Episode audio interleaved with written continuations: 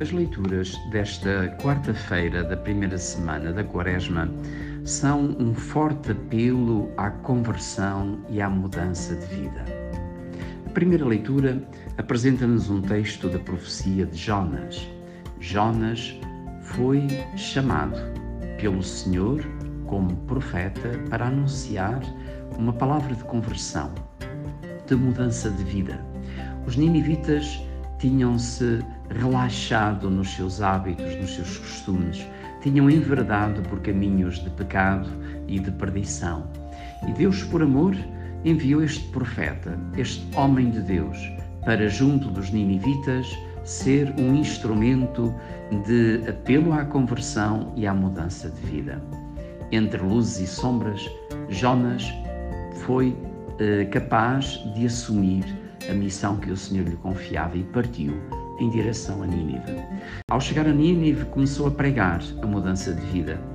O seu apelo foi tão forte que chegou aos ouvidos do rei, que ele mesmo se associou a esta atitude de mudança de vida.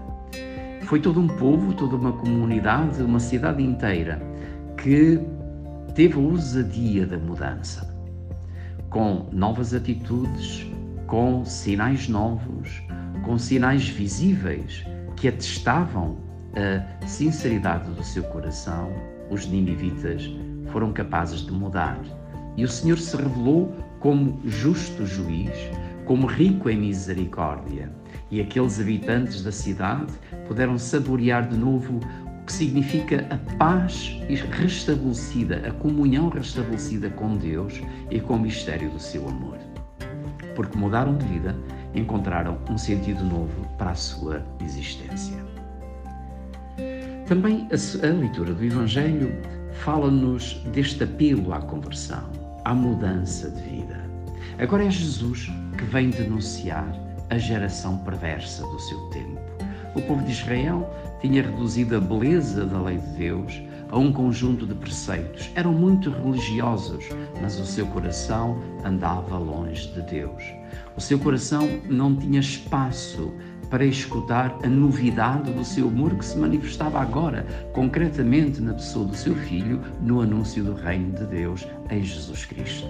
E por isso, eh, diante da pregação de Jesus, agora havia indiferença, havia mesmo perseguição, havia rejeição por aquilo que Jesus ensinava.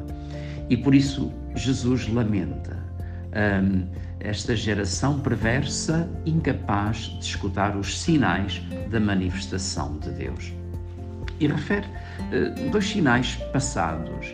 É a rainha uh, de Sabá que vem ao encontro de Salomão para uh, escutar a palavra de Deus é, são os próprios ninivitas que tiveram ousadia de mudar de vida e, mesmo assim, diante destes sinais grandiosos, rainha que vem do sul, para ouvir Salomão, os ninivitas que ouvem Jonas e mudam de vida, e mesmo assim, ele é o Filho de Deus, é mais de qualquer um sinal, de qualquer profeta.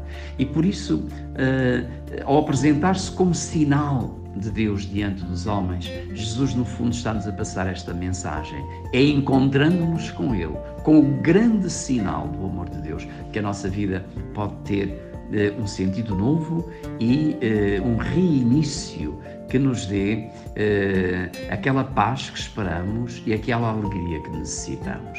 Então o segredo está em ser capaz de mudar, na ousadia de mudar. Eh, reconheçamos e confessemos todos, o que nos custa mais é mudar. Habituamos-nos muito à nossa maneira de ser, à nossa maneira de estar, habituamos-nos aos nossos pequenos defeitos, somos já escravos das nossas teimosias, no... dos nossos juízos temerários sobre esta pessoa, aquela e a outra, das nossas preguiças, eh, dos nossos eh, olhares desviados e, e já nos habituamos a ser assim. E já nada nos demove dessa nossa situação a que nos habituamos, à nossa forma de ser e de estar. Ora bem, Jesus vem mais uma vez enviar o seu profeta, vem se apresentar ele mesmo diante de nós e exortar-nos à mudança e à ousadia uh, da conversão. Convenhamos que a ousadia, sermos capazes de nos convertermos é uma coisa particularmente, eu diria moderna, eh, porque o mundo de hoje já não tem força para mudar, mas aqueles que ouvem Jesus Cristo e o seguem têm esta ousadia, ousadia de arriscar, de arriscar caminhos novos, de deixar aquilo que não serve para abraçar aquilo que são caminhos de Deus. Uma, uma vez que Ara, numa sua meditação, falava-nos da necessidade de cortar para melhor amar. Cortar o supérfluo, cortar aquilo que já não nos serve, aquilo que nos, no fundo nos desencana, nos desencanta para servir melhor o irmão.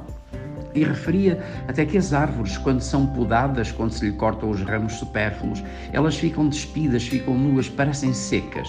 Mas, porém, esse gesto foi fundamental para rebentarem com uma nova vida, com um novo vigor, com um novo esplendor.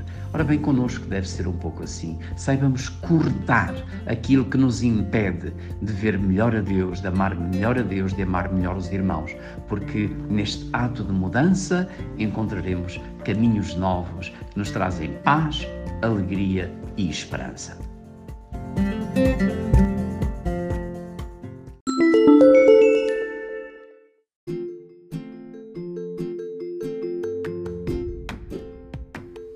Olá, obrigado por ouvires o nosso podcast.